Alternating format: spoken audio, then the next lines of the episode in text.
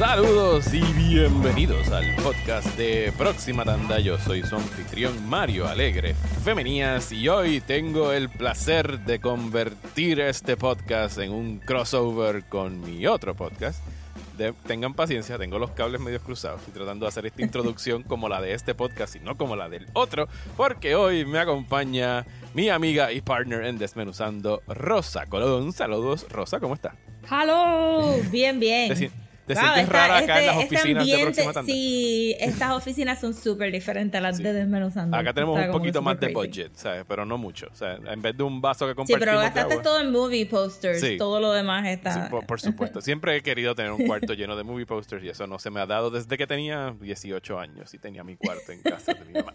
Eh, pero un póster que pondría en ese cuarto sería el de la película que vamos a hablar hoy, que es Nope del señor Jordan Peele. Este es su tercer largometraje y la reacción que yo he visto a esta película online ha sido comprensiblemente, pienso yo, mixta.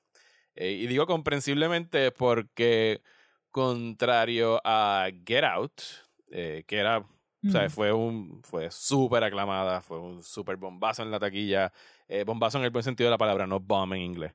Eh, estuvo el, Oscar para Jordan Peele en mejor guion. Después vino Us, eh, tres añitos después. Y yo sentía ya a Jordan Peele como que soltándose un poquito más en términos de, cuán, cuán amarrado tenía que estar a, a, los allegories y a las metáforas que quería traer con sus películas. ¿Sabes? Como que era un, estaba un poquito más loose. Y aquí ya en esta está como que I'm not going to explain shit de lo que yo estoy tratando de decir. y como que ustedes llenen ahí los blancos con lo que ustedes quieran. Y yo entiendo que eso a mucha gente como que no les gusta. No les gusta ir al cine a a interpretar, sino que quieren que las cosas sean bien literales, como, como lo es Get Out. O sea, Get Out, si tú no entiendes lo que está pasando, es como que you should go check yourself, porque no, no estás viviendo en otro mundo que no ah, es que sí, pero me pregunto entonces si hay como que un disconnect entre lo que es la trama, qué es lo que hay detrás de la trama, como los themes y los conflicts y lo que él quiera decir y tu interpretación de lo que de lo que él como director y escritor pues quisiera decir porque claro la, la reacción que yo he visto a la película, siento que está como que hasta confused sobre lo que se están quejando. Y han, como han salido muchos artículos sobre, no, esto significa esto, y no, esta otra cosa significa otra cosa. Y esta es la historia detrás de esta historia. Es como que, hmm, o sea, como que había habido mucho, muchos think pieces alrededor de esta película. Sí. Y, y entonces, porque la, la, la reacción que yo he visto ha sido como que no entendiste la película.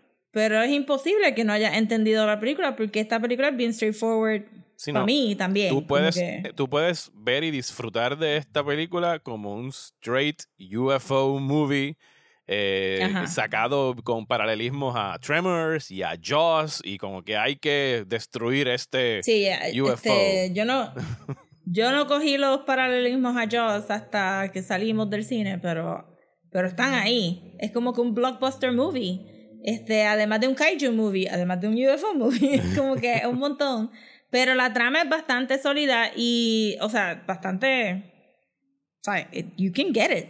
Pero he visto mucha gente como que diciendo que está disjointed, que, que, que partes de las historias no encajan y es como que, ok, no nos aguantaron la mano para explicarnos por qué esa primera parte, ¿verdad? Porque la intro. Ajá pero hay una línea directa, es como que hay como que un domino set, es como un domino que sigue cayendo y después al final, entonces, ah, ok, I get it, pero entonces he visto eso y también he visto como que gente yéndose super wild con los think pieces, como que this is really about America y bla, bla, bla. como que, ok, bájale, porque tampoco era. Sí, yo leí uno que decía. Sí, obviamente sobre América. Yo leí uno que estaba diciendo como que no, es acerca del white supremacist y yo como que, güey, ¿dónde? ¿dónde? Porque el estoy confundido. ¿Dónde está el Porque sí, está bien, pero véndemelo. Este, o sea, sí hay una discusión de raza. Of course it is. Este, en el trailer, lo desde el trailer tú sabías que estaban hablando, pues, ajá, de Forgotten. Y estás hablando de Hollywood y siempre vas a hablar de raza con Hollywood. esconde cualquier tipo de historia que no sea la historia de los artistas blancos, punto. Ajá, exacto. está esa línea ahí, pero no es Us. No es como que una alegoría...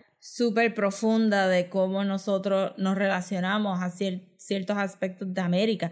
Y es como que no, no, no, it's, it's still just a monster movie. It's a deep monster movie, but it's still a monster movie. Tampoco te puedes ir para el otro lado. Sí, pero vamos, y entonces, vamos a hacer algo antes de continuar, porque yo pienso que esto es una película que es bien difícil hablar de ella without spoiling it, porque las cosas más ricas de ella eh, son los spoilers. Technically ya dijimos un spoiler. Sí, pero Not really, no importa. Ustedes ya bien, se están escuchando. Sí, dijimos, esto, ok. ¿Cuál sí, paréntesis, porque sí, porque dijimos.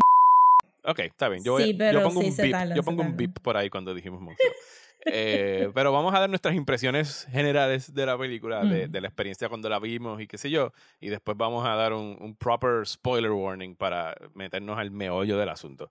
Eh, yo la vi el jueves pasado, el día que estrenó. Estaba desesperado por ir a verla y era como que yo no voy a esperar a viernes a ver esta película, yo la voy a ver el día que salió. Y no pensaba que iba a poder y yo dije, ¿sabes qué? No, porque el, el issue era conseguir el issue era conseguir pues si alguien o sea si íbamos a dejar a los nenes solos mi mamá está de viaje no solo podemos dejar ahí yo dije sabes qué I don't give a shit EGR, vamos a ir todos a ver la película y yo me hago responsable de lo que sea que salga en esa pantalla. y fuimos para allá, o sea, no me importa. Y fuimos los cuatro a ver Nope y la vimos, tuvimos el chance de verla en Plaza Carolina, que es donde único la están dando en pantalla eh, IMAX. Y, o sea, yo quedé cautivo de esta película. O sea, el, el, y iba como que en aumento. O sea, estaba súper intrigado al principio porque es una película de Jordan Peele. Al principio yo estaba como que, ok, ¿qué estás tratando de decirme, Jordan? ¿Qué tiene que ver esto con el resto de la historia? ¿Y por qué estabas haciendo este flashback? ¿Y qué quieren decir estas cosas? Y en cierto momento, ¿sabes lo que hice? Es como que, wait, I should just let go y tratar de que la película wash over me. Y eso fue lo que hice. Yo creo que era como que la, la mejor manera de por lo menos yo experimentarla y dejar que las imágenes hablaran por sí solo y de la manera que están proyectadas y hechas desde la construcción de la entidad que está atormentando a estas eh, personas en un ranchito. No puedo decir, eh, eh, puedo decir también entidad, ¿verdad? Eso no es spoiler. Mm. Tú puedes evaluar, tú puedes evaluar. ok, el UFO que está atormentando a estas personas porque están tratando de capturar, todo el, todo el plot gira alrededor de tratar de capturar una imagen de este UFO que está aterrorizando un rancho eh, a las afueras de Los Ángeles. Y quería saber como que, porque pues mis hijos no están acostumbrados a ver esta película. ¿Sabes? Cuando salí del cine fue como que, miren, ¿qué les pareció? Daniel salió encantado. Sara me confiesa que le gustó, pero ella no, usualmente no deja ver mucho su entusiasmo, así que no sé dónde está su range de, de, que le gustó, pero de hecho Daniel fue el primero que salió y me dijo como que, eh, fulano, eso era Quint de Joss, y yo como que, That's very true. Ese tipo funcionaba como un Quint de Joss. como que me, me, impresionó que hiciera esa relación. Y es que en realidad la había visto Joss hace como dos semanas, porque la estábamos viendo aquí en casa, así que la tenía fresquecita en la cabeza. Eh, pero quedé bien impresionado con esta película de, de Jordan Peele. ¿Qué te pareció a ti? ¿Cómo fue tu experiencia? Pues yo pensaba que él iba a ver un poquito más tarde que el mismísimo. ¿Cuándo fue que fuimos? Yo viernes. el viernes, sí. Pero fue como que un back and forth y de momento fue como que, ah, pues este, yo puedo sábado domingo y de momento, no, vamos ahora. Y yo dije, ok, pues vamos ahora porque siento que la gente va a empezar a poner spoilers. Y, de hecho, ya habían empezado a poner spoilers. Eh, Ajá, y yo... Como mala mm, práctica de la gente. Y sí, a las 7 de la mañana, un headline para pa chotearme. Sí, había salido un poquito en el trailer, pero no me importa. I got angry y le di unfollow a esa cuenta. Anyway. Eh, entonces salimos corriendo y y me pareció bien gracioso porque mucha gente dijeron, nope, no vamos, porque este. No sé si Oz se consideraría como que súper, súper, súper horror, pero le dejó suficiente. Es intensa. Es intensa. Ajá. y entonces como que le dejó ese sabor a la gente. Entonces, un par de personas que no ven películas de horror dijeron, no, yo no voy a ir a ver esa película porque sé que voy a salir como que virá. So, nada más fuimos tres, Tania, Ivia y yo, shout a todas. Y la fuimos a ver en el CXC porque yo no iba a guiar a Carolina el viernes por la noche para ver esa película en el IMAX. Y, en, y no sabía con anticipación que el sound mix era para Dolby Atmos, que es lo que tienen en el CXC. que tiene bocinas como está en el techo. Sí, desmenuzando listeners will know que a mí no me gusta la pantalla del CXC porque los emergency lights rebotan de la pantalla. Eso se ve como que el blue glow en las esquinas. Y estoy, siempre lo digo en voz alta a ver si Caribbean Cinema decide hacer algo. pero no. Este, pero digo, los visuales se vieron regardless, se vieron brutales. Pero el sonido en particular este, causó que desde el principio hasta el final como que a mí me dio un montón de ansiedad. O sea, hubo una parte, hubo un par de partes en específico que eran pics de ansiedad que yo tuve que respirar profundo, como que bajar la voz, porque en mi cabeza lo único que estaba saliendo en imagen de mi reacción era varias caras de cómics de Junji Ito, de gente gritando, como que ¡Ah! Hay mucho, hay mucho Junji Ito en esta película. Sí, so yo estaba como que, this is freaking me out.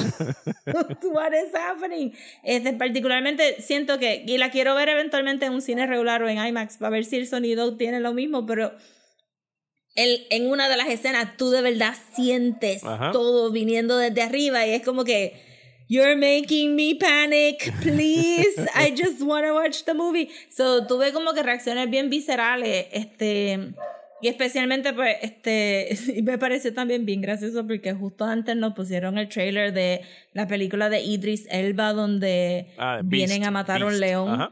Sí, sí, sí, sí. You know, colonization is okay.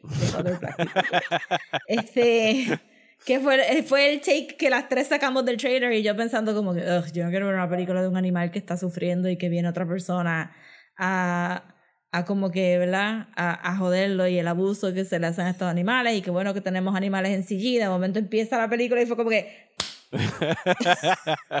y yo, ¡No!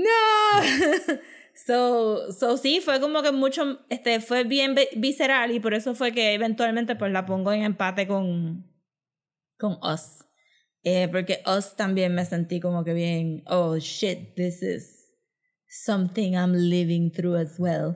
Y, y como que me, me, me causó mucho como que, versus que Get Out estaba como que, ah, ok, this is cool. Ajá. Sí, sí yo, yo lo que considero impresionante de Jordan Peele, que nada más ha hecho tres películas hasta ahora y arrancó con un palo, con Get Out, ¿sabes? Hello, tu primera película y te ganas un Oscar por el libreto. Eh, es que lo veo, pienso que es de los cineastas más interesantes que hay ahora mismo trabajando en el medio y sobre todo trabajando en, en género, en el género, en genre filmmaking, porque tú puedes ver mucho, sobre todo eh, art house horror como Ari Aster eh, y, y, Dios mío, ¿cómo se llama el de The Northman y The Lighthouse? Eh, Robert Eggers. O sea, art house horror tenemos por montones. Tenemos a Alex Garland los otros días sacando Men, pero él está haciendo mass entertainment eh, grappling a veces con temas bien complicados y, bien difíciles y los está poniendo en pantalla grande en cine comercial, ¿sabes? En salas de cine comerciales.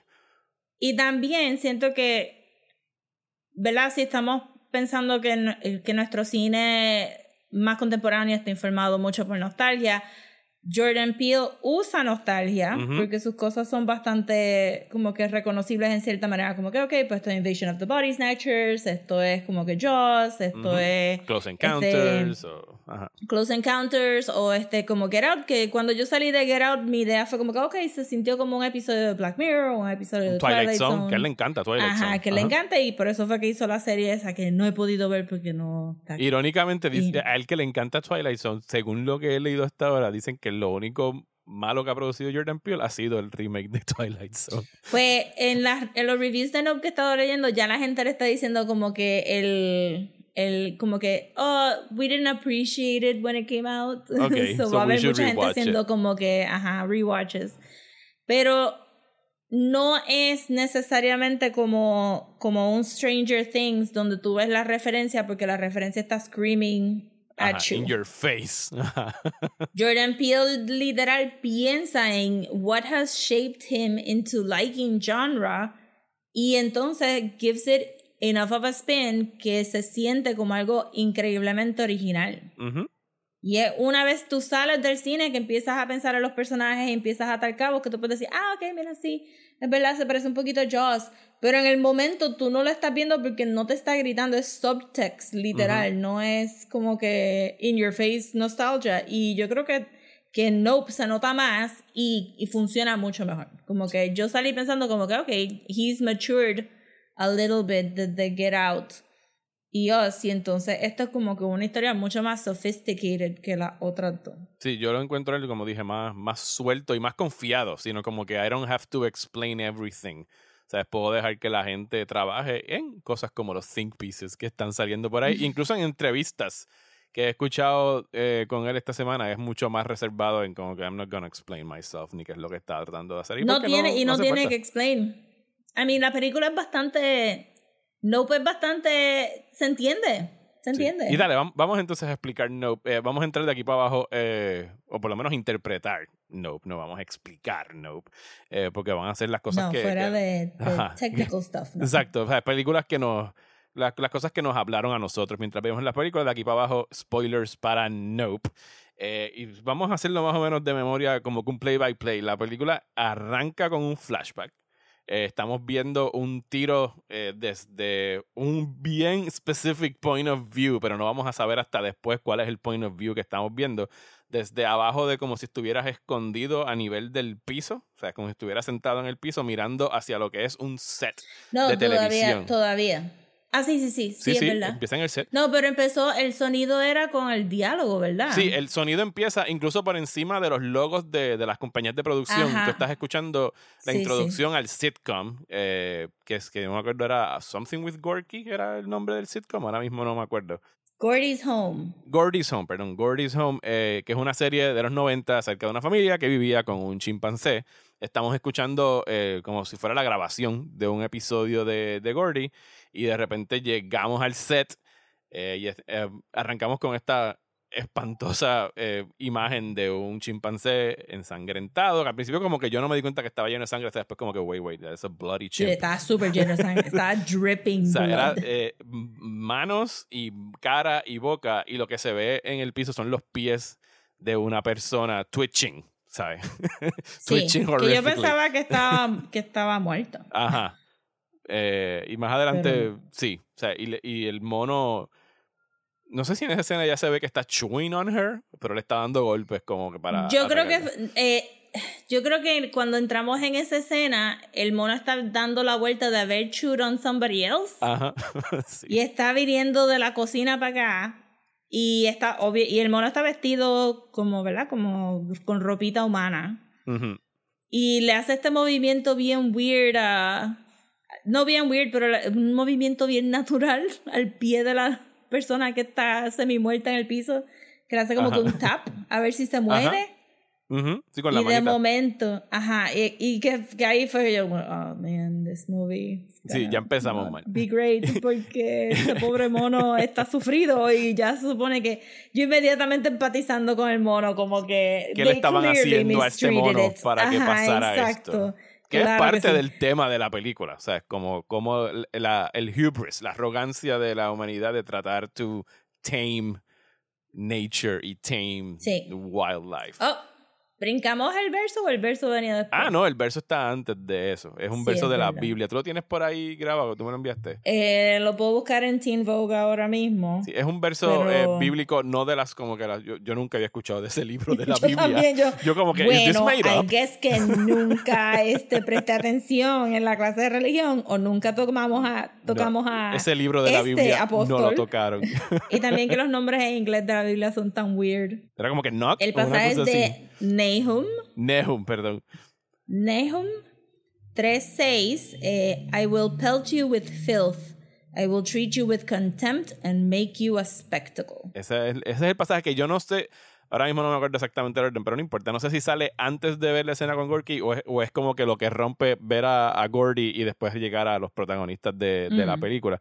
Que lo último que vemos en ese. Sí, que no importa, pero el punto es que está al principio de la película y como que informa what we're about to see, que es acerca de del bloody spectacle y cómo el espectáculo siempre se convierte en, no, no siempre se convierte, sino que muchas veces estamos atraídos al morbo of it all, pudiese decir. I mean, recientemente siempre se convierte, sí, no puedo decir, no puedo decir que, que cuando cuando la película estaba corriendo yo entendí el propósito del verso y yo creo que mi unfamiliarity con la palabra spectacle pudo haber sido algo Eh, fue luego que leí como que los dos think pieces que te mandé que me gustaron más, pues entonces ahí fue como que, oh, ok, so that was the point of the spectacle. And y una vez entiendes el uso de la palabra, pues ves como el verso se corre a través de toda la película and it makes sense. Again, people, this movie makes sense. Sí. Y creo que el último tiro que vimos antes de irnos a eso era la imagen como que más extraña de la película, que esa sí yo diría que hay que darle mucho casco o está ahí con toda la intención de que hay cosas que tú no puedes explicar y se acabó, que es el zapatito balanceándose justo en la punta de, del pie. Sí. That's it. en el Think Piece de Teen Vogue dijeron Bad Miracle. Ajá. Que es, lo que, es la pregunta que hace más adelante el personaje principal, que como que ¿cuál es, cuál es la palabra para describir un bad miracle? O sea, it, doesn't exist. It, doesn't exist. Y entonces, pues ahí, como tú estabas diciendo ahorita, el, el tiro se termina con Gordy mirando hacia la cámara en un really chilling ese y ese es el opening de esta película. es el opening. Que me recordó mucho al opening de Us, porque tiene también como que esas miradas flat de los conejos. Mientras se echaban para atrás. De hecho, todas las películas de Jordan Peele tienen como que un, un prologue eh, de esa forma, porque incluso Get Out empieza con el rapto de, del personaje de la Kit Stanfield eh, con el carro. O sea, que todas empiezan, antes de que salga el title screen, usualmente empiezan como que prólogo. Este es el mood que quiero establecer para esta película. Y este es como que el, stepping stone. Todo tiene que ver al final, los, los conejos, la Kitty, este, Gordy, todo tiene que ver con la trama. Y entonces ahí es que saltamos al presente, porque sabíamos, no sabíamos en ese momento, pero después nos enteramos que era un flashback, que es cuando conocemos a los protagonistas de la película, que son la familia Haywood. Está el hijo, que se llama OJ, está su Otis Jr. Es Otis Jr., que está interpretado por Daniel Kaluuya. Eh, está su papá, que es Keith David. Y ellos tienen un rancho, todavía no hemos conocido a la, hermana en este momento de la película. Ellos tienen un rancho a las afueras de Hollywood, que es Haywood Hollywood Horses, que son, ellos entrenan caballos para ser utilizados en las producciones de Hollywood, sea cine o televisión. Eh, y su papá está teniendo una conversación con su hijo acerca de cómo están en las papas, como quien dice, estamos haciendo buenos chavos y ahora vienen y nos contrataron para la secuela, así que vamos a estar bien. Cuando de repente, out of nowhere, eh, se empiezan a escuchar sobre los aires de ellos ruidos que en el mix de audio tú podrías como que confundir con howling winds. Sí, en ese primero no era obvio. Habían como que en el fondo, fondo es como que yo escuché a alguien gritando. O sea, tú te empiezas a preguntar como que, was there a Sí, como que hay algo weird. Hay algo weird. Y entonces empiezan a llover cosas. Y no es hasta después que, te das... Que suenan un poquito metálicas, cuando, pero no te das cuenta... Ves en el terreno del rancho de ellos que empiezan a ver como, que chispitas de humo, así de, de, de dust. Levantándose y de repente el papá de, de OJ no responde. Eh, vamos al hospital y tiene una peseta atravesada en el cerebro. And he's dead. Y aquí hago un paréntesis para regular, porque está bien interesante que haya escogido lo de, lo de horse training, porque Hollywood antes no tenía horse training. Los caballos que se caían, ajá, los caballos que se caían, pues usualmente le amarraban las patitas y los jalaban para para que se cayeran. Sí, eh, early Hollywood, ¿verdad? Y, y pues mucho de eso tiene que ver, por eso es que tenemos el No Animals Were Harmed in the making of this film, porque animals were most definitely harmed before. Exacto, y pues eso, los caballos en particular, pues ajá, con tantos westerns y eso, pues, pues le rompían las patitas y qué sé yo. Era como que era un este horse killing este Hollywood type of a thing. Y entonces el papá de OJ muere. Creo que en algún momento mencionan que han pasado seis meses cuando nos volvemos a reunir con ellos, que están eh, trabajando en un set eh, en green screen de esta nueva producción. Está OJ handling the horse. OJ es Uncomfortably. Un, uncomfortably. Sí, OJ es un eh, personaje más introvertido, no es muy expresivo en lo que está hablando. Le, da, le cuesta trabajo comunicar a las demás personas porque él lo están trayendo este set para que explique cuáles son las reglas de estar trabajando con el caballo. Eh, todo el mundo de la producción le pichean y son un chorro de assholes en ese set con él. El, eh, el, personaje de OJ está really playing a Daniel Kaluuya's strengths. Ajá. Definitivo. Se ve igual de plastita que él se ve igual de plastita. y ahí conocemos a alguien que para nada pudiese estar descrito como plastita, que es su hermana, Emerald Haywood, interpretada por Kiki Palmer, que llega como que This is my movie y yo soy la que mando aquí porque Kaluuya está haciendo el papel que está haciendo Kaluuya, que es, como tú muy bien dijiste, very Kaluuya-ish. Eh, very Kaluuya-ish, sí, definitivamente. Y te hace el, el cuento que sale en el trailer, que como dice, ustedes no saben que nuestra familia ha estado en Hollywood desde el principio del medio, y entonces se remontan a este, esta secuencia de fotografías bien famosa, donde el cuento de, todo esto nos dice que en algún momento en los late 1800s hubo una apuesta between two white men, por supuesto. Muy Bridge, muy Bridge es el que este, toma las fotos al final del día. Que decían como que en algún momento cuando están corriendo, los caballos tienen las cuatro patas en el aire y otros le decían, no, nunca pueden dejar el techo. Y, pusieron unas cámaras en secuencia and they shot, ta, ta, ta, ta, ta, ¿sabes? Las múltiples fotos para ver que en algún momento el caballo sí, es el, el caballo would trigger la cámara, ¿verdad? Como que eran cablecitos y dejaron que el caballo... Ajá. Y ahí es como que el burst, como quien dice, de de cinematic. O sea, como que esto. Ajá, porque después él enseñaba las fotos como que en el sus. En el sus. Zoetrope. Ajá. Sí. Que está bien cool. En el artículo del New York Times que te mandé, Ajá. they really got into it. Este. Se fueron un deep dive de las fotos del caballo. Se fueron un deep dive porque este, este tipo Movie Bridge no, no paró ahí, sino que consiguió muchos grants para seguir investigando el movimiento de los animales pero el artículo decía que los subjects humanos, por lo general, no tenían nombre. Al principio sí y luego no. Y que sí se sabe quién era el original jockey del de los original pictures, pero que las fotos que Jordan Peele usó en ese... Que, que actually no dijimos cómo llegamos a, a esas fotos en la película todavía que las fotos que él usó particular son de otros estudios más tarde y sí no se conoce el nombre de, esa, de ese jockey en particular. So él fue y buscó como que no, no, get me the ones that we don't know the jockey. Ajá, porque la, la, porque la, gente va, sí, el, el, tema que está introduciendo aquí el personaje de Kiki Palmer es que todo el mundo se acuerda de estas fotos, pero no se acuerdan del nombre del jinete. Y ese jinete, según la película, pues era su tatarabuelo. Eh, no me acuerdo ahora de apellido Haywood. Y ellos great, están, great, great. Porque faltaba un great. Están estableciendo desde el principio de la película cómo esta industria ¿sabes? Eh, literalmente te usa y después te descarta o si lo queremos llevar ya a un extremo, porque ya estamos en spoilers, it choose you out, choose you and spits you out.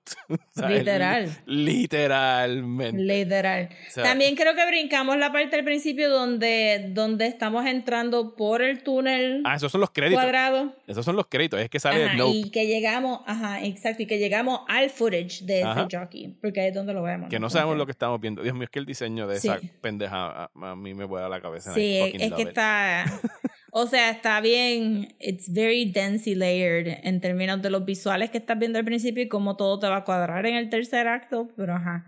Este, y entonces, pues ahí full, este, yo había escuchado que Jordan Peele había dicho que la película era de Kiki Palmer, and it is. Ajá. Definitivamente. It really is. Eh, eh, la, y la más. Ajá. I mean, Kiki Palmer es carismática. Eso se nota en dos segundos. Eh, pero en esta película, she really shines. Es como que it's written for her. A mí me encantó el elenco completito. O sea, no, yo no encontré que nadie estuvo miscast. Eh, y em, o sea, desde que Kiki Palmer hace esa introducción, o sea, deja su huella bien firme en la película. Y y she takes command of it. O sea, es en realidad. Y no es que Daniel Kaluuya no esté haciendo un excelente trabajo. Yo pienso que hay momentos en esta película donde Jordan Peele y el cinematógrafo eh, Hoyte van Hoytema logran capturar los ojos de Daniel Kaluuya, sobre todo en momentos que son low light, que es que hay bien poquita luz y aún así tú puedes ver el brillito de sus ojos. Y como es una película ah, sobre, o sea, donde el ojo como elemento está tan pronunciado, tan dentro del marco de la película como en el diseño del monstruo este que podrías describirlo como un ojo gigante que está sí, navegando que eso era lo que pensábamos que era en el trailer, sí. Es un giant eye mirando desde Sí, yo diría que, que los dos son studies. Este, Daniel Kaluuya es un beautiful minimalist este, interpretation del personaje y Kiki hace un maximalist interpretation, interpretation del personaje. Este, porque Daniel Kaluuya podía, pudo hacer tanto en esta película simplemente con sus hombros. Era como que Sí, shrugging y cositas así. Y, y, la forma que se pone la gorra, que no se la pone completa hasta abajo, sino que está nada más que puestecita. Como que todo está, está ahí construido. Y yo creo que, que uno de los aspectos que más me gustó de, de ellos dos y de la película es que la relación entre ellos dos y su familia está dicho a través del diálogo en un, en el caso de Kiki, en un blink if you, blink and you miss it type of a thing, porque lo que acabamos viendo es que OJ tenía una relación más cercana con su papá. Su papá claramente lo vio a él como el eh, primogénito, hombre heredero. Y en algún momento echó hacia el lado a, a, Kiki, a, Emerald. A Emerald, M. Eh, y uno podría inferir que la echó para el lado posiblemente por su queerness.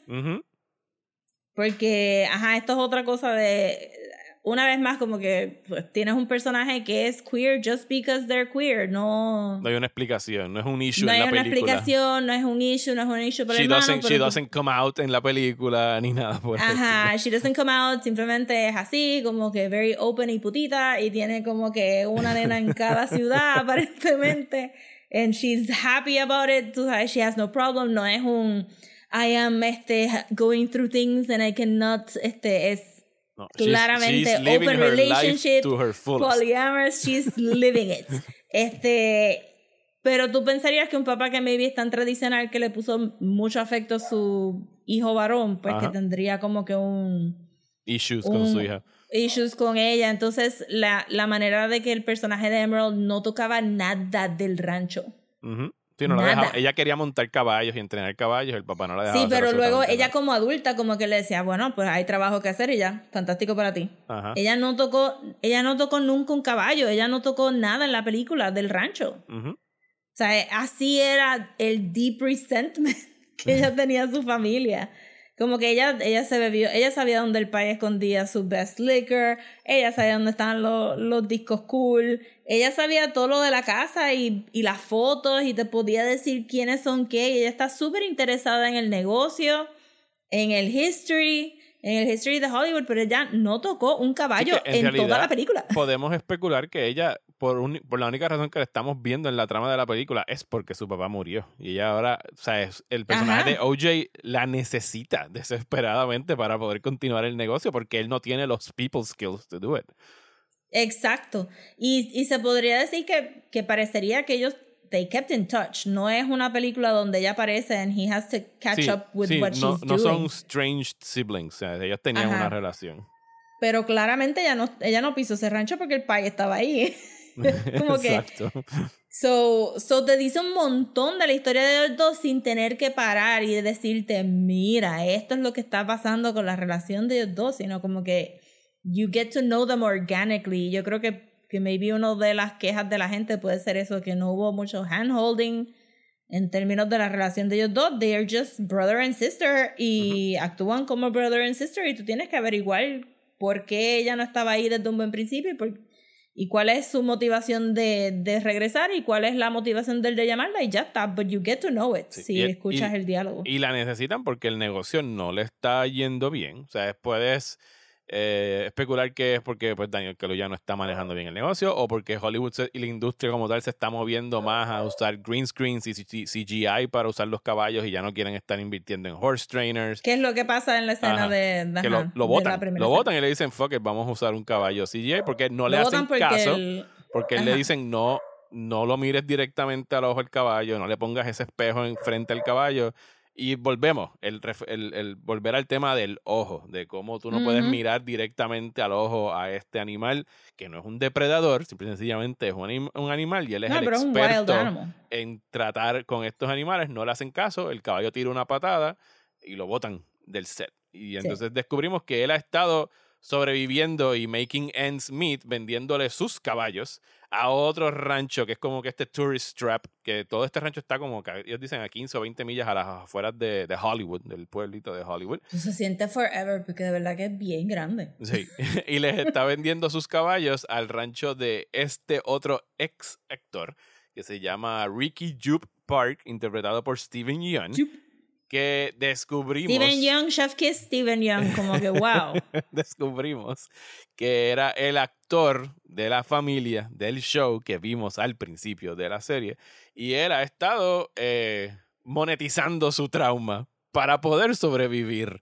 Pero de Eh, una manera más privada que lo de Jupiter's Claim. Sí, él, que, él tiene un ranchito que es como que este tourist attraction donde la gente va y juega que está en el viejo este, bla, bla, pero tiene un Porque, cuarto. porque él hizo una película de westerns. Ajá, exactamente. So, él está capitalizando en esa película, no en la serie, pero si se lo menciona, for a price, él te lo deja ver el mencionas, te lleva a un cuarto privado donde dice, creo que en algún momento que una pareja, un matrimonio en su luna de miel le pagó 50 mil pesos por pasar la 50 noche. mil pesos. Y, y tenemos, es verdad, porque este OJ está ahí para tratar de hacer negocio. O sea, nos introducen al área de Jupiter's Claim.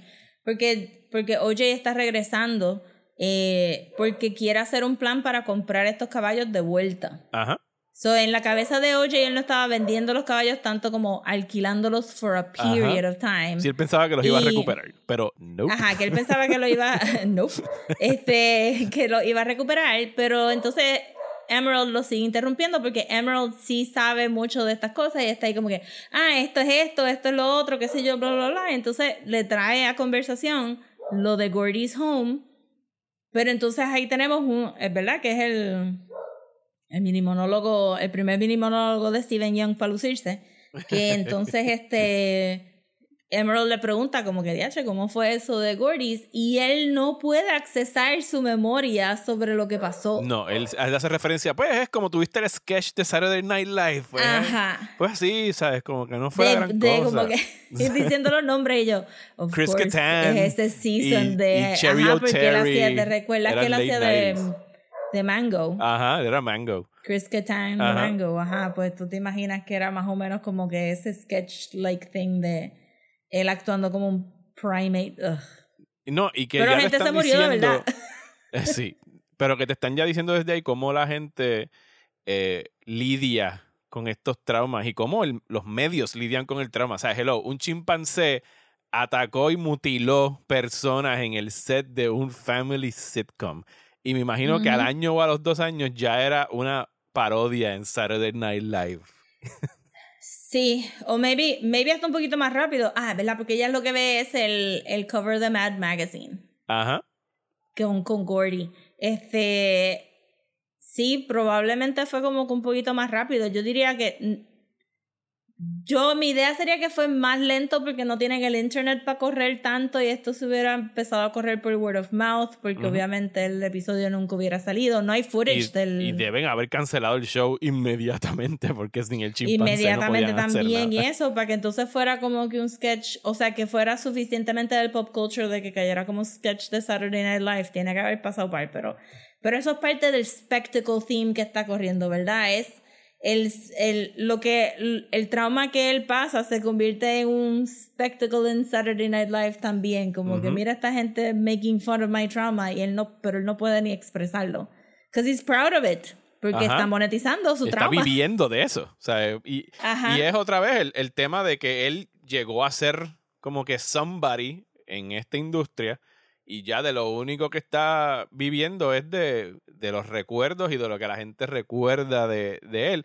A mí me hizo pensar en, en cómo vemos a muchos de estos grandes artistas que en algún momento hicieron un palo y han tenido que vivir yendo a firmar autógrafos a convenciones de cómics. ¿Sabes? Como que Mm. o sea, la industria te chupa, te saca lo que puede sacarte y después forgets about you.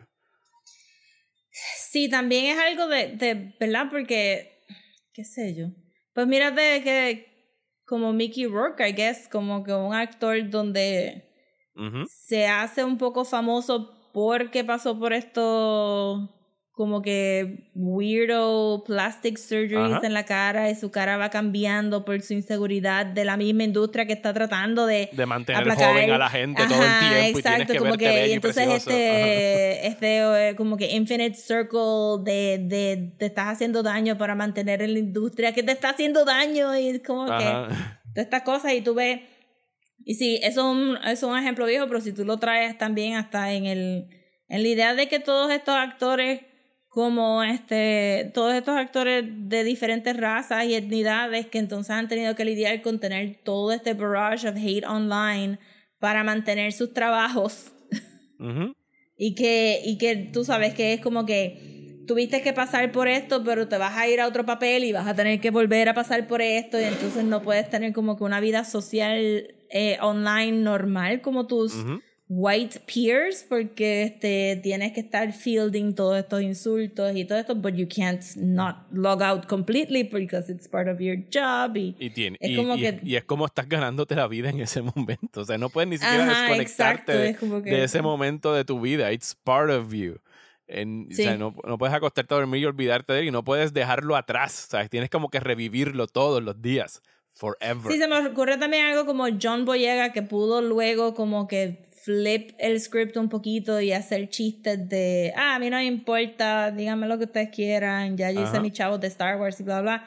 Pero tú sabes que eso lo afectó anyway. El, el, el joke es su coping mechanism para bregar, pero tiene que, tiene que haber soqueado bien fuerte. Todo eso. Definitivo.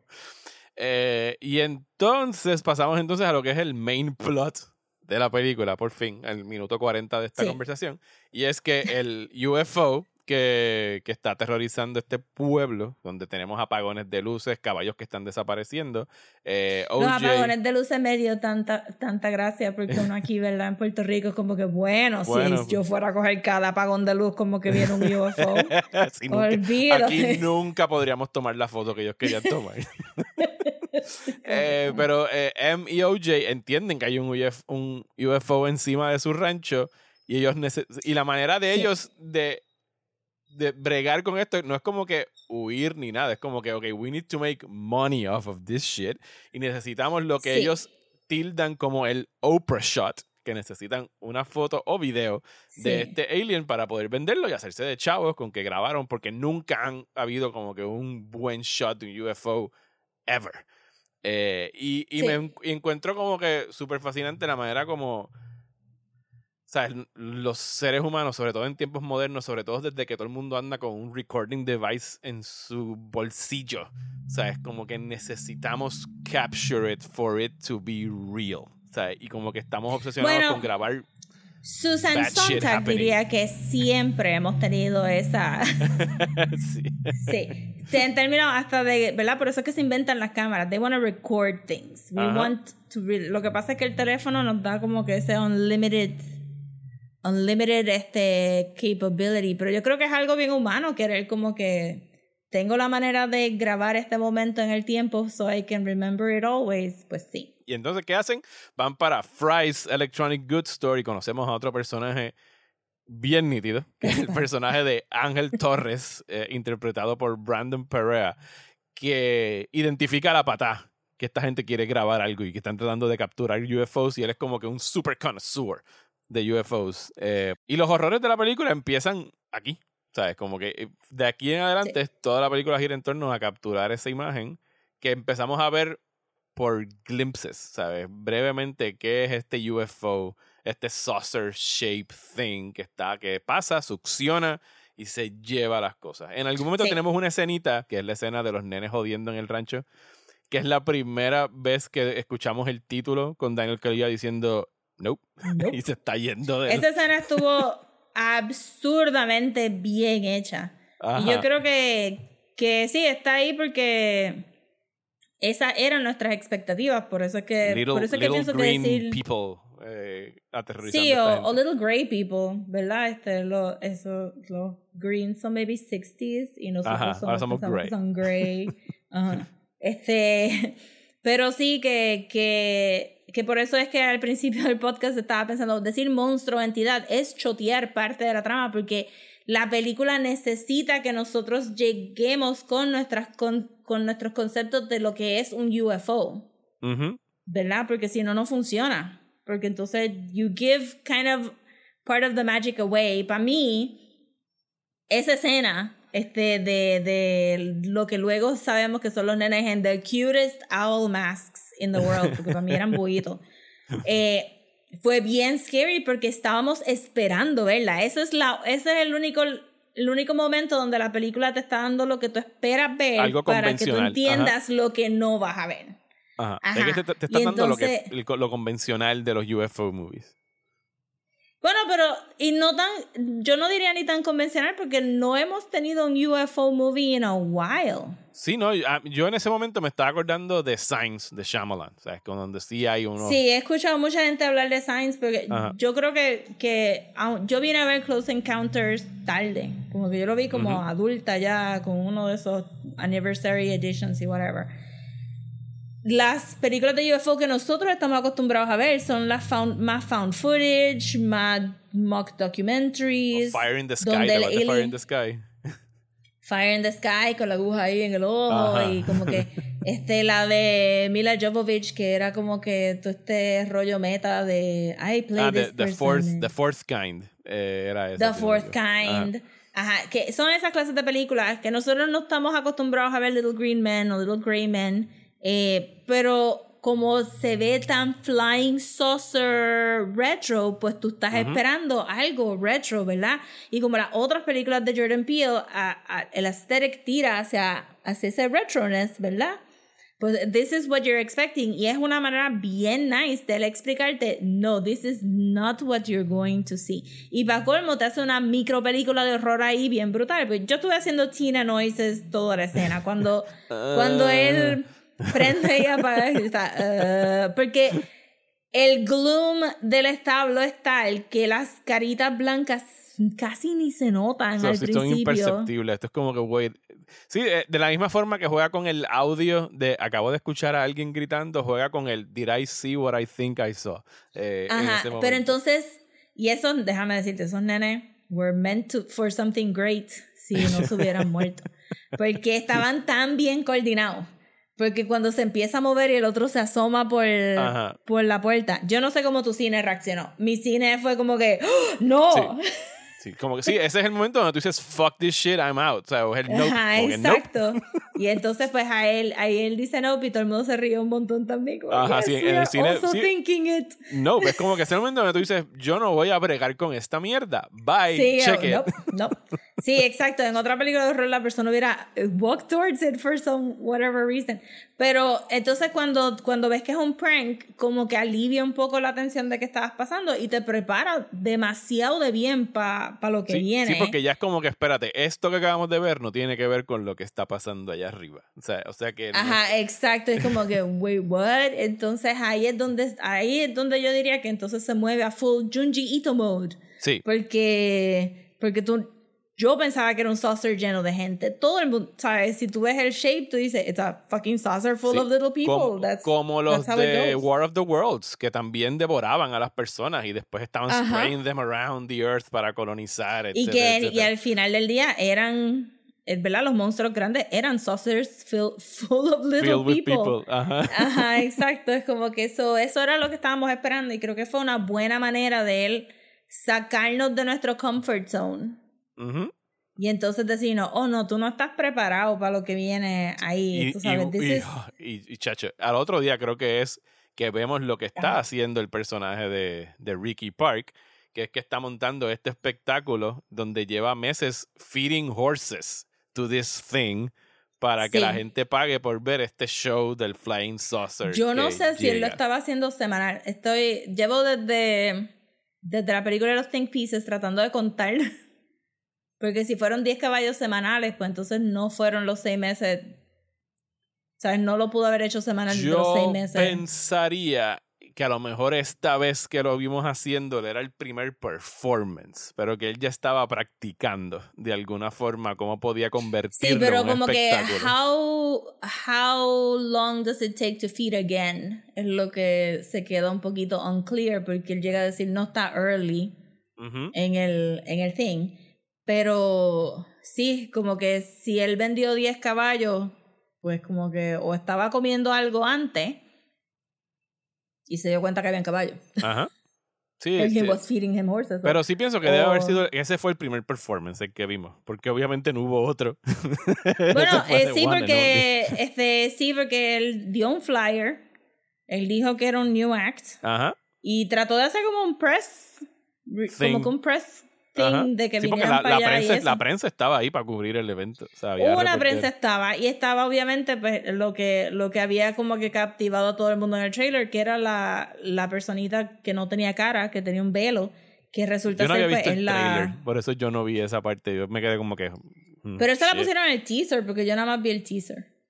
Es que yo ni me acuerdo. Yo creo que yo vi el teaser el año pasado y no lo volví a ver. Ajá, porque te ponen como que el velito y todo el mundo estaba como que, wow, ¿qué pasó? Y pues, ajá, pues esa fue la, la co, co, ¿verdad? Actriz del show Sí, la de Gordy. coprotagonista Que, del show, la nena. la ajá, que era la teen daughter y entonces pues Gordy le comió la cara. Y ella estaba ahí y no podía haber sido, o sea, Jordan Peele de verdad, yo no sé, o yo no sé quién hizo el costuming, pero no pudo haber sido sadder. La Estaba ahí con de ella su ahí. camisa, con, con la t-shirt de su cara de joven. con la t-shirt de su cara no mutilada y yo ahí como que This a mí yo ahí como oh my god girl what are you doing tú sabes ella está encerrada en su casa tapándose no se tapa la cara para o sea se tapa la cara suficiente para picar la curiosidad sabes todo lo que ella tenía puesto estaba ahí para que tú le preguntaras si ella era la tipa de Gordy Ajá. Porque ella probablemente vive de eso también Ajá, de ir a talk shows y a convenciones y cosas así. Sí, porque está ahí, entonces, y eh, entonces también, pues el otro del costuming, eh, también, el costuming está brutal. Kiki Palmer se ve preciosa en todos los shots con todo lo que tiene puesto.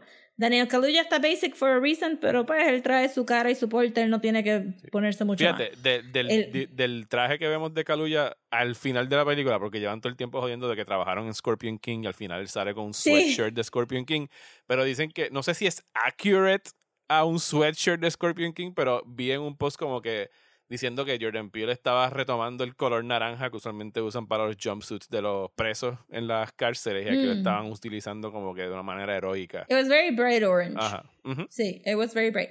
Sí, pero usualmente el de esto. Pero entonces, antes de que, que lleguemos al spectacle de Jupiter's Claim, te dan el shot del, del suit que está usando Jupe. Ujú. Y yo no lo vi. Tania reaccionó, después Ivia también reaccionó y ahí fue que me enfoqué porque yo estaba como que ya yo estaba como que babeándome ahí como "Ah, what am I watching? este pero era el, el estaba embroidered, ¿verdad? El, el UFO con Ajá. las nubes y entonces los rayos, pero el suit es rojo.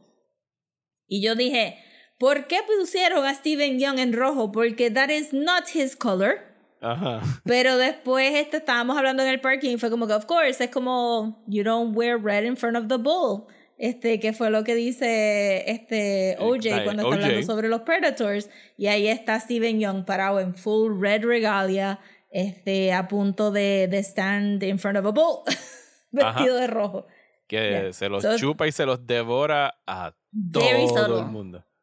Pero fíjate como, porque entonces en ese speech también delata lo que uno pensaba que iba a ser la trama de la película. Él estaba seguro que eran visitors y bien importante que lo vi en los dos think pieces que te mandé, que él dice que los visitors eran este, viewers.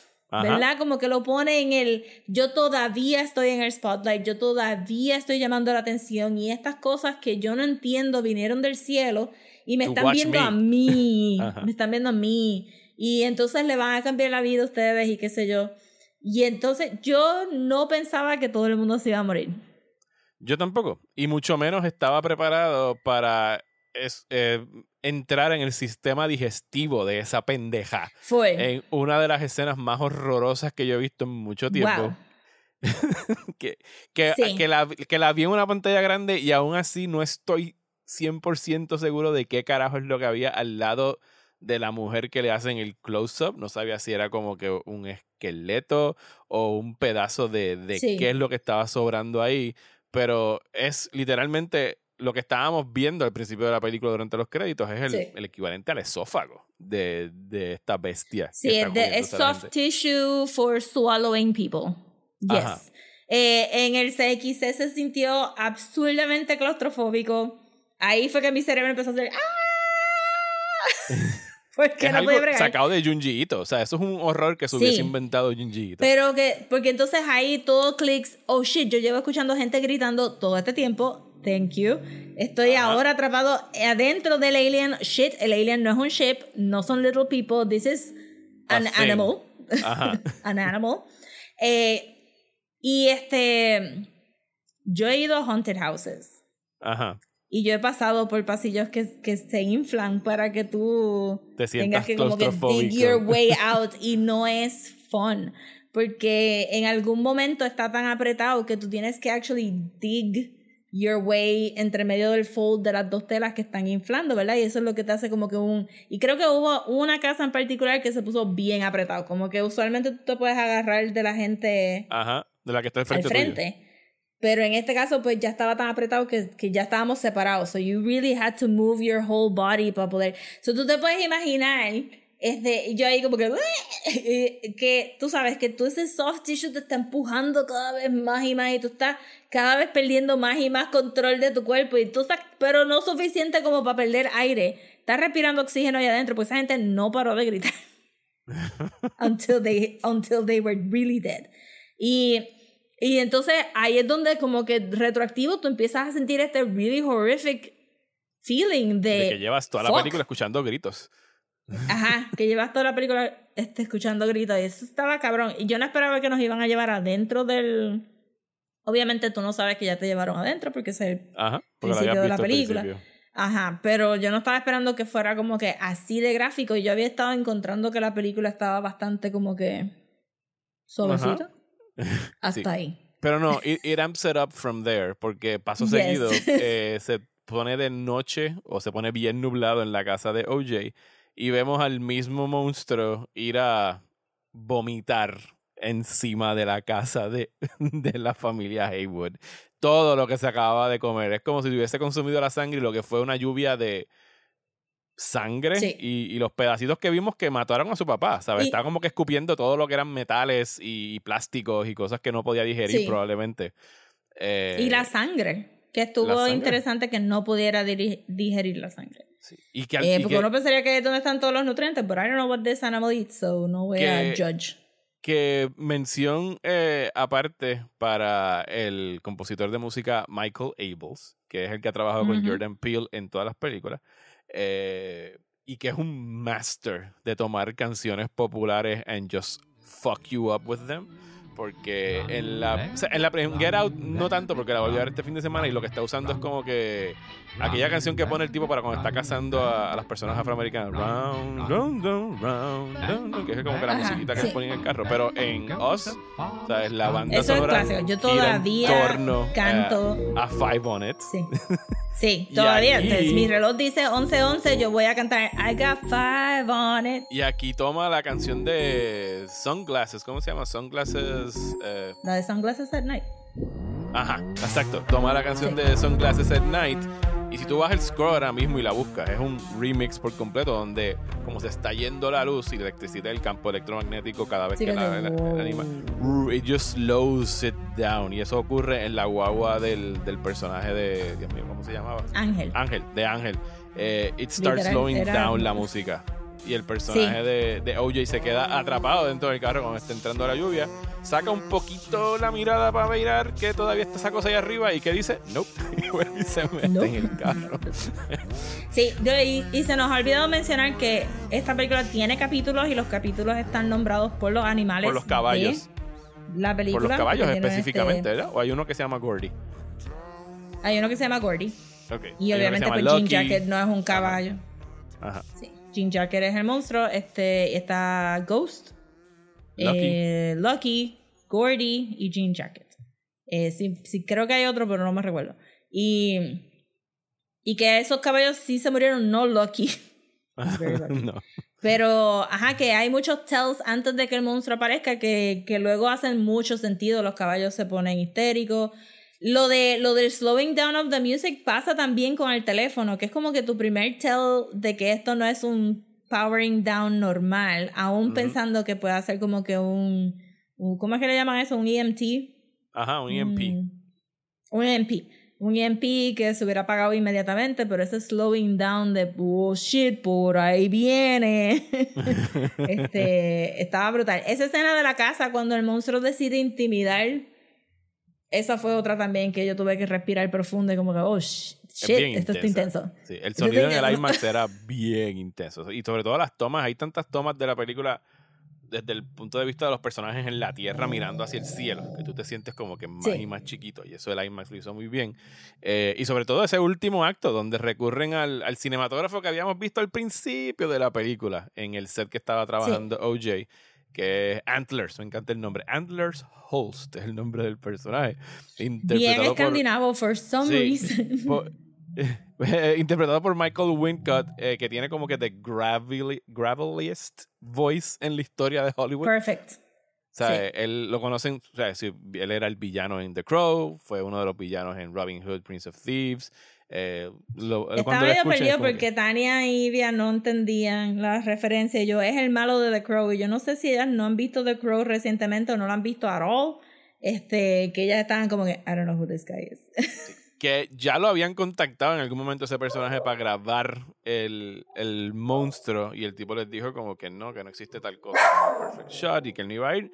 Y al final como que empatan que necesitan utilizar una cámara vieja, un crank moving picture camera, que no pues se, que no cayera cuando, que no se apagara cuando llegara el monstruo a, Sí, porque el primer pitch, el primer pitch de Emerald no estuvo bueno, pero ellos, exacto, el, el segundo pitch estuvo mejor y entonces ahí fue que el cinematógrafo le cae. Llega con la cámara porque ellos no habían ni pensado. Ajá, yo pienso que es algo que, lo tienen que haber hecho por joder y en tributo al formato porque él llega con un literal IMAX format camera que you can crank it como si estuvieses en 1920 y darle cuerda. Yo pienso, that's, no sé si eso es posible. Yo quiero que IMAX haga un video en YouTube que explique si sería posible grabar con cámaras IMAX A mí me dio mucho estrés. Yo estuve todo ese tiempo pensando, estás cranking it too Too fast. Estás cranking it way before, se supone. Y estuve todo el tiempo pensando que Angel no había reloaded el film correctamente. No, y que porque el strip se quedó. Yo vi que el strip se quedó fuera, como que él tenía que canalizarlo por un sitio y él nada más puso el cartridge y siguió andando. No, pero él hizo como que una cosita, pero, pero yo pensé que la cámara se había enfocado suficiente que el strip, yo dije, está al revés. Digo, para mí al final del día era no, no importa si lo grabó o no, porque el monstruo se chupó la cámara anyway, con todo el mundo. En sí, todas estábamos esperando que, que, se encontrara la cámara eventualmente, pero no pasó en esos últimos cinco minutos. No. Eh, y entonces llegamos al, llegamos al climax de No, donde tienen todo setup, usan los muñecos estos inflables que hemos visto en los cortos para marcar por dónde es que se está moviendo el monstruo, que fue un brillante uso de esas cosas. El plan estaba bien bueno porque iban a usar a, a OJ como bait eh, para correr en Loki por un lugar en específico para básicamente traerle el animal al mark. A la cámara, sí, al, shot. Ajá, pues como que hay un mark, ¿verdad? Entonces, pues igual que hubieran tenido que traer el caballo. Pero bien importante, yo sentí porque también este, el plan es interrumpido por algo que Emerald identifica como TMZ. Ajá, a un paparazzi que este, llega a grabar. Un, paparazzi que llega a grabar porque ya se corrió la... ¿verdad? Parte del tercer acto es la urgencia de grabar el UFO antes de que lleguen las cámaras de noticiero para cubrir la masacre de Jupes, este, del parque de Jupe. Y primero, yo no sé si TMC de verdad llega con cascos que están mirrored para proteger al paparazzi, porque obviamente pues no van a querer este lawsuits, no van a saber a quién servirle, ni nada de eso, pero el paparazzi es nuestro último cartoony, es nuestro último cartoony como que para que tú te recuerdes de que se trata de spectacle, porque el paparazzi está ahí y no escucha a Emerald. Se pone en, en problema se, se, sabía que iba a estar, ¿verdad? Porque ellos inmediatamente identifican la motocicleta como eléctrica, o él va a tener un accidente el momento que entra el aura del, del, UFO y lo tiene, pero él no está pidiendo que lo salven, él está pidiendo que, que, le busquen la cámara porque él tiene que grabar lo que está pasando, o él quiere monetizar su accidente, quiere monetizar la situación, quiere monetizar el UFO, o sea, todas él vive de cosas. Esto. Él vive de que, de que su, su cámara esté grabando 24/7. Y, fue como que bien intenso de momento, como que para que tú, como que, remember, this movie is all about a spectacle. Porque, sí, y, y, se sintió como que bien, como que, jeez, este, dude, como que estás bien jodido, como que piensa en ti, como que no, era todo sobre, tengo que grabar, grabar, grabar, grabar.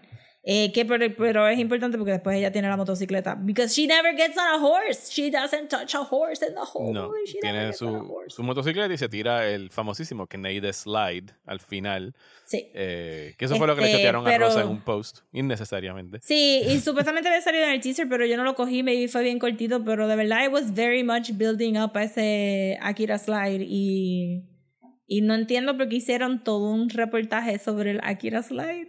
Sí, era como que es algo que sucede y lo aprecias. O sea, yo en el cine, me acuerdo que ese momento es un momento climático donde ella está eh, trayendo el monstruo hacia donde está el Jupiter's Claim. Y ella termina ahí y hace el slide y la música y todo el ruido apaga. Y yo fui en el cine, ¡ja! O sea, como, fue como que el, que identificó el Akira Slide, por lo menos lo expresé verbalmente. Yo tengo que admitir que ya para esa parte a mí se me había olvidado todo sobre el Akira Slide.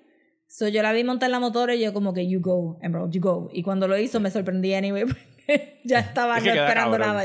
yo creo que es el primer Akira Slide live action, porque en animación han hecho un chorro de tributos del Akira Slide, pero no recuerdo uno que haya hecho un live action. Yo me imaginaría que ya hay alguien que Es que los otros días vi un montaje de tributos al Akira Slide y todos Te lo mandé yo. Ajá, y todos eran animados. El GIF. Sí, pero yo me imagino que tiene que haber este, tiene que haber ya live action si es tan clásico. Y aparentemente es bien fácil de hacer, porque ella lo hizo. eso, no era un stunt person, ella lo hizo. pero regresando a la conversación de ahorita, eh, ya habíamos visto que este monstruo lo estábamos viendo en una de sus manifestaciones físicas. ¿Sabes? No podemos ni siquiera decir que vimos whatever the fuck it is, no sabemos de dónde viene. Puede venir de las profundidades del océano, o sea, puede venir de otro planeta. We don't know the, the origin. y nunca y aprecié el que Jordan Peele nunca pausara para traer a un científico a decir, no, esto es whatever, o sea, y especular de dónde viene. Es un poquito como el monstruo de Cloverfield, yo diría. En el sentido de que tú tienes un indicio de que maybe vino del mar y que es un Earth Monster, pero no hay, no hay un rhyme or reason for it. Y uno podría pensar que su compacted es, es, como que el monstruo protegiéndose mientras it feeds, como los tiburones, como que se, tapan los ojitos y whatever. Estamos en y, el trip, y el triple cuando se transforma, o sea, it's a beautiful thing lo que está en el cielo. ¿Sabes? Parece como que. Sí, me este dio, una vez más me dio mucha pena. Te da, o sea, es como que esta criatura que nosotros humanos no podemos comprender lo que es, pero incluso el mismo, eh, o sea, OJ he wants to tame it and control it y sacarle chavos a esta criatura. Y cuando lo estamos viendo flotando en el aire, que Kiki, perdón, eh, M, la, la, única manera que puede conseguir su Oprah shot es con esta extraña cámara que yo no sé si existe, que está en el fondo de un pozo y la gente las usaba en Jupiter's Claim para tomarse fotos gigantes de ellos. La apunta hacia el cielo y, tiran, y tirando, exacto, y tirando este globo logra capturar esta cosa que parece como una orquídea mezclada con una mariposa. Se ve preciosa. Sí, era un camera shutter con... Porque, ¿verdad? Porque entonces el cuadradito que vimos al principio, pues entonces, y supuestamente, y se escucha el clic, clic, el, no el clic del clic, sino el clic del shutter. La cortinita abriendo y El shutter es la cortinita que abre y cierra en las cámaras viejas. For the people who don't know cámaras How cameras work. Pues, exacto, es el shutter. Y entonces, pues eso hace como que, eso hace el sonido clásico de la cámara, no es el botoncito, es el shutter abriendo y cerrando. Y se puede mover entre medio de su cuerpo porque mira a OJ y mira a Kiki, a Emerald y se puede mover adentro de su cuerpo pa, de lado a lado.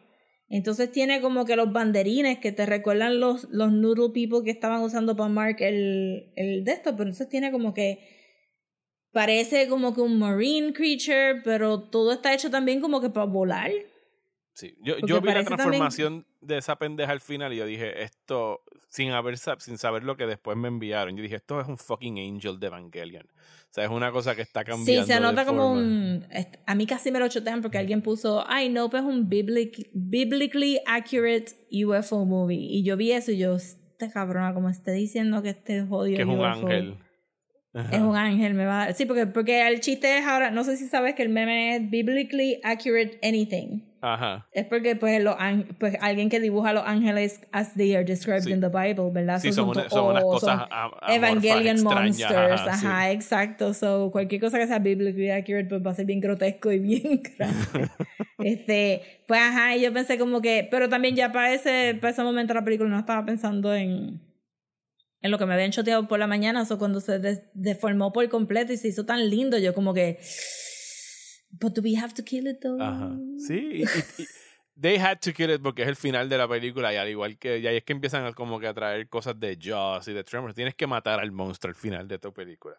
Y la manera que lo matan no es como que la más interesante como que entiendes que reventó el globo adentro del monstruo y por eso murió well he choked on it. O he choked, on, it, cualquiera de las dos Sí, eh, porque exacto, todo el plan hinged en que, y que esta fue la única, de todas las cosas que me perdí en la película. Ajá. Esto fue la única cosa en que me perdí en la película, es que yo no entendí bien rápido que Emerald se robó el decoy horse de Jupiter's Claim. Ajá. Yo pensaba que ese caballo ya estaba, porque yo en algún momento en el establishing shot de Jupiter's Claim, Ajá. yo pensé que estaban llegando al rancho de ellos. Ok. Porque había un chorro de caballos y era como. Sí, sí, claro. They, did train horses, they said. Este, so yo no capté eso. de todas las cosas que me confundí en la película fue eso. y de momento, ya después del rato dije, ah, ok, se los robó, era de ellos. Y entonces, pues eso es lo que el, el, la criatura, pues entonces, eventually, como que se le queda estancado y por eso es que tienes el banderín que confundió a medio mundo en el teaser y en el póster porque nadie estaba entendiendo el contexto del banderín. Yo juraba, ahí fue que yo dije como, no, esto va a ser como Junjito, de las bombas que se llevan a la gente para matarlas ahí, como que whatever, un, como un hook. Sí, como un bait. Ajá. Ajá, y después no, está bien. Eh, la idea de Jordan Peele era mejor. Y, y entonces pues ella dice, ok, pues vamos a, a, este, a tomarle foto choking on this goddamn balloon eh, de Jupe, que costaba un dólar, a menos que esos tokens hayan sido como que tokens que tú metes 20 pesos y te dan un token. Un token, sí. Sí, esa foto estaba Porque bien estaba bien barato. Ajá. Sí. estaba bien barato. Pero esos tokens fue lo que le cayó, ¿verdad? ¿No era una, era una peseta o era un token era una peseta, en la cabeza? Era una peseta, lo que había, sí. Me acuerdo porque no me tenía, recuerdo era una si se peseta, veía un más bellón, grande. O era un presidente, me acuerdo había un presidente en, en, en la moneda. Okay. Sí, porque entonces era como que de the thing, entonces pues ella logró get a really nice shot of it en Es un shot precioso, o sea, esa, esa, foto tiene que ir a ganarse el Pulitzer, se ve cabrona. Sí, it was really, de verdad que esa era, de todos los rides de Jupiter's Claim, esa era como que la más, este, more bang for your buck. Sí, pero, pero es lo que tú dices, porque entonces te da, te da pena que al final estén matando a esta criatura que no conocemos solo porque we do not understand it. Y es verdad que se ha estado comiendo a las personas, pero. O sea, sí te da pena el hecho de que la estén matando.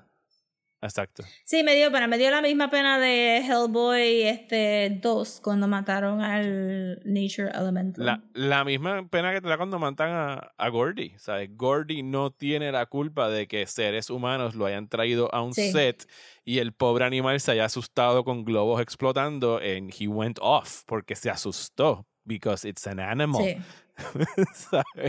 Sí, y que probablemente el Wrangler dijo no usen globos.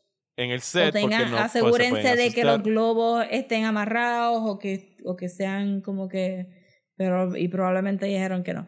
Sí, me dio mucha penita que lo tuvieran que matar. Obviamente, I'm happy que ellos van a poder sacarle un poco de provecho a toda esta situación. You would guess que puedan sacarle chavos a eso. Sí, porque tienen, tienen el Oprah shot. Este, y los dos sobreviven. Y Ángel sobrevive también, which surprised the hell out of me. Yo pensé que él se iba a morir. Alguien se tiene que morir en esta película. Bueno, se murió el, el cinematógrafo eh, que tuvo la muerte de Quentin Joss. Sí, pero tenía cáncer. Sí, tenía cáncer. No me acuerdo de ese Entonces tomó unas pastillas y estaba tosiendo. Sería bien jodido. Y estaba como que siempre en body language de... Estaba arriesgando su vida por su arte. Sí, yo pensé que, que, cuando, yo pensé que como él estaba encerrado en su casa, editando contra la luz al frente de una ventana de cristal, which para mí era como que, put your eyes. Este, pero se veía bien bonito. Eh, y estaba como que editando constantemente todas estas imágenes de muerte de, de, de Predators y Prey, Predators y Prey. Acabas de describir mi setup aquí mismo con el monitor y la Contra ventana la luz. de frente, sí. Pues el, mío no, el mío no es any better. Yo estoy usando la computadora eh, en contra de la, o sea, a favor de la ventana. So, todos los reflejos para mí, todos los reflejos en la pantalla para mí. Este, pero sí, pensé que se veía como que más jodido de lo que yo esperaría que ese actor se diera y de momento empezó a tomarse las pastillas hacia los escondidos mientras estaba en el desierto y cuando decidió trepar la montaña y, y tirársela. Yo dije, pues este cabrón se quería suicidar. He's clearly sick. Este, Tampoco. hay un montón de cosas que estamos skipping over, pero. Pero, este. Sí, como que creo que en el rewatch se va a notar más que él estaba bien jodido. Sí, no, es una película que definitivamente quiero volver a ver. Quisiera ir a escucharla en IMAX, eh, perdón, en CXC para escuchar el, el Atmos Mix, pero pienso que con el tiempo y después de verla un par de veces podría convertirse en mi película favorita de Jordan Peele porque tiene de todo lo que él hace bien, ¿sabes? Tiene como que el spectacle, no usando spectacle como el término de la película, sino que es un espectáculo. It is thrilling, es engaging, tiene cosas que decir, ¿sabes? Acerca de... ¿Sabes? Yo pienso que la, crítica más pointed es eh, a Hollywood como industria, ¿sabes? Punto, de cómo utiliza la gente, la seguridad. aquí no estamos haciendo como que estos eh, pie para mí, por lo menos, estas referencias raciales ni nada por el estilo de la manera tan overt como lo hizo en las primeras dos películas, sino que aquí está algo más dirigido a la industria en la que él trabaja y cómo utiliza a la gente, utiliza, utiliza las vidas, sean animales o sean personas, ¿sabes? Cómo it uses people for the spectacle of it all. Sí. Estoy, como siempre, súper interesado en lo que sea que vaya a hacer Jordan Peele después de esto. Como dije al principio, pienso que es uno de los directores más interesantes que hay trabajando ahora mismo en el medio porque tiene el cloud básicamente para hacer lo que quiera y ahora con esta película que le fue muy bien en taquilla puede aumentar su production budget y hacer cosas eh, más grandes. O sea, no que necesariamente tenga que ponerse ahora a hacer blockbusters solamente. O sea, sus películas de índole social mezclando horror siguen siendo fantásticas. Y es un, He's a great guy. Y de, verdad que el cast entero está brutal. Y quiero ver más de todo el mundo que trabaja en esta película, literalmente. Sí, yo diría, esta película no está devoid de lo social que él le gusta traer en las películas. lo que pasa es que no está en the forefront como en no Us o en Get Out. No, o sea, tienes que este, Pero está ahí. Sí, exacto, está ahí para que tú pienses about it, no para que él te diga what to think about it. Y, y sí, yo, yo yo no, yo no me imagino la presión de pensar de qué es lo que él va a hacer ahora, pero sí, si es algo como si es algo como Creative People, ya tiene que saber qué es lo que va a hacer. sí, no, está súper chilling. Recuerda que esta película ya la acabó hace meses y ahora tiene que estar pensando en qué es lo próximo. So, Rosa, gracias por venir a las oficinas de Próxima Tanda. sí, en Desmenuzando de momento tenía, pasamos de tener no calendario a tener un calendario súper lleno. sí, por eso es que principal. Y no pudimos entrar. El tripo es que la semana pasada estábamos eh, cuadrando que íbamos a grabar en Desmenuzando y de repente Rosa cayó en cuenta de que iba a estrenar Nope y no queríamos como que salirnos del calendario que ya habíamos diseñado, así que dije, mira, no importa, podemos conversar de la película en próxima tanda. y de hecho, es ya que no podemos porque agosto está tan lleno. Sí, agosto está repleto de cosas que vamos a tener que estar discutiendo eh, por allá. Pero como te dije, muchas gracias por darte la vuelta por acá, donde la gente puede seguirte y escucharte. Puedes bloquear desmenuzando ahí si quieres. pues salgo en el podcast de Desmenuzando, maybe you've heard of it. Este, pero sí, en Desmenuzando y me pueden conseguir en Twitter e Instagram como Comics. Este, Twitter para Rants y Instagram para arte. For now. Una leve amenaza ahí a Instagram. sí, for eh, now, a mí saben que me encuentran en Twitter e Instagram como Mario Alegre. Eh, muchísimas gracias por escuchar el podcast de Próxima Tanda. Eh, agradecimientos especiales a los productores ejecutivos de Próxima Tanda. Eh, a Miguel, a Angelo, a Joshua y al nuevo productor ejecutivo recién llegado, al señor Jainu Núñez. Por favor, Jainu, si estoy diciendo mal tu nombre, me lo dejas saber para pronunciarlo correctamente. Que son personas que se han suscrito a mi página de Patreon, donde pueden escuchar más de mí y otros invitados. Eh, y otros podcasts, trivias, eh, eh, recomendaciones semanales de cosas para ver en streaming, de todo un poco allá en Patreon. Así que gracias a esas personas que me permiten seguir haciendo esto. Y será hasta el próximo episodio de Próxima Tanda.